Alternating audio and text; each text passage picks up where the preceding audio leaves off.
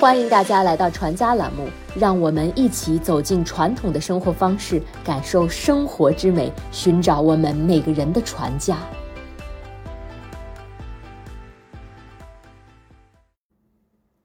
咱们国家的茶真的是有成百上千种，任翔老师在书里是按照地域来分的，安徽、湖南、云南、江苏、浙江、广东、福建、台湾都盛产茶叶。而我自从来了北京，就特别爱喝茉莉花茶，老是去吴裕泰选。后来我发现茉莉花茶其实是产自福建，再后来我就爱上了福建的岩茶，比如肉桂、水仙等等。身边好茶者是广东潮汕人，他每次都会给我们泡上一壶凤凰单丛，其滋味浓醇鲜爽，润喉回甘，具有独特的山韵。想起我当年在英国读书的时候，每天早上喝一杯英式早茶，下午喝一杯伯爵茶。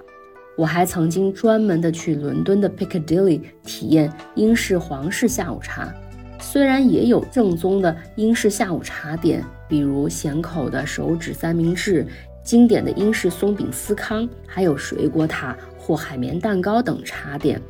但比起咱们国家成千上百种茶。还有不同温度的冲泡方式，以及各色茶点，还是略逊一筹的。除了喝茶文化以外，茶叶种类和种植技术的研究可说是茶友们最关心的。中国地大物博，植物种类繁多，地方习俗不一，技术推陈出新。茶叶的种类大致可分为绿茶、黄茶、红茶、白茶。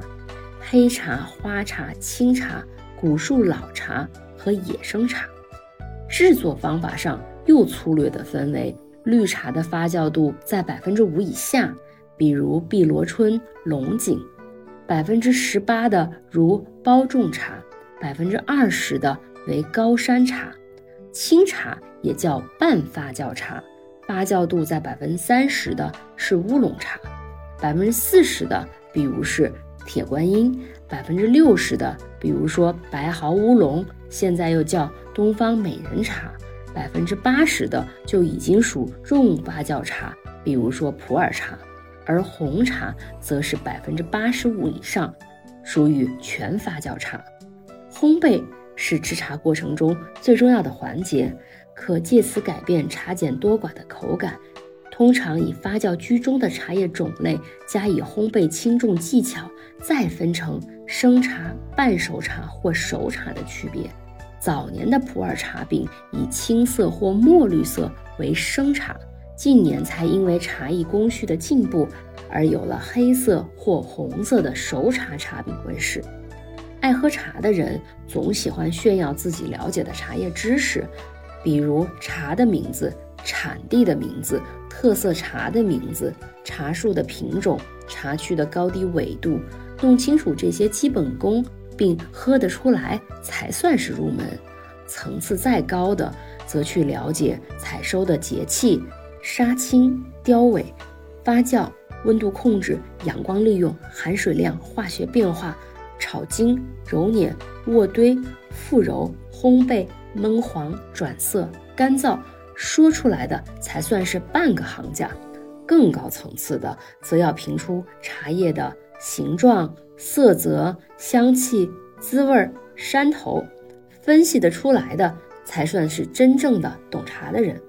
近年也风行自然生长的野茶，利用清晨阳光和水汽的滋润，一片片翻转，喝的时候就那么大片大片的直接冲，有种难能可贵、朴拙的清新。任香老师说，他比较感兴趣的其实是茶具的线条，其中钟爱最古老的白瓷盖碗，它的比例玲珑有致，弯曲的弧度和口唇接触的位置也都合适完美，是他心中最传统也最美的茶杯线条。茶具中每个壶的材质都不同，铜、竹、陶、瓷都有。每一个铜壶都是年代久远的古董，显示了鲜明的美学造诣和高超的金属工艺。竹子有着朴素的意境，瓷器比较细致秀气；陶壶则有着粗犷原始的气度。同样的茶，在不同的主人手里，有完全不一样的意境。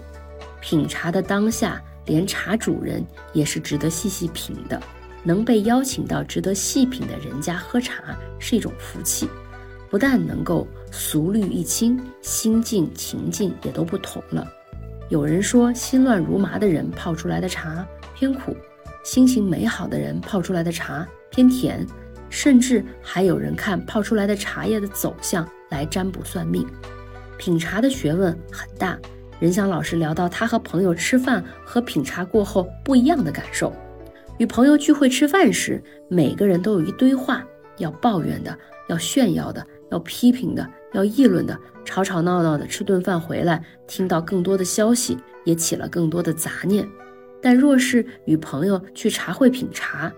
茶席的安排素雅清幽，如禅坐，有一种让人深浅安静的气氛，音量也就随着心情沉淀下来，是一种很适合现代人陶冶性情、享受自在的活动。日本的茶道也源于中国。其实是公元八零五年引进到日本的，一向讲究礼数、气氛严谨，难免丧失了品茶的自在随意。我到日本旅行的时候，喝到的更多的是抹茶，甚至在很多饮料里也有不少的茶元素。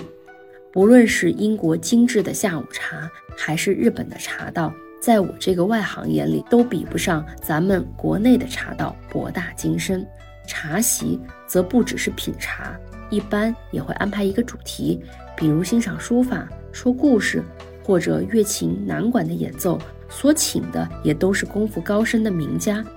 让茶友的心灵上也有所收获。我们以茶会友的生活是由来已久的文化活动。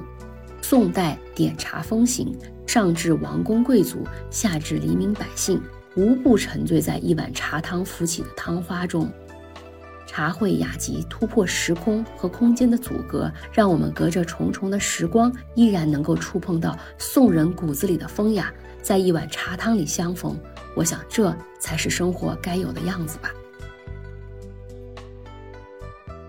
时令节庆，四季烟火，匠心手艺，齐家心语，生活中的每个美好瞬间都值得铭记。在宏大与细微、寂静与繁华中，找到我们的初心。传家之旅，福慧传家。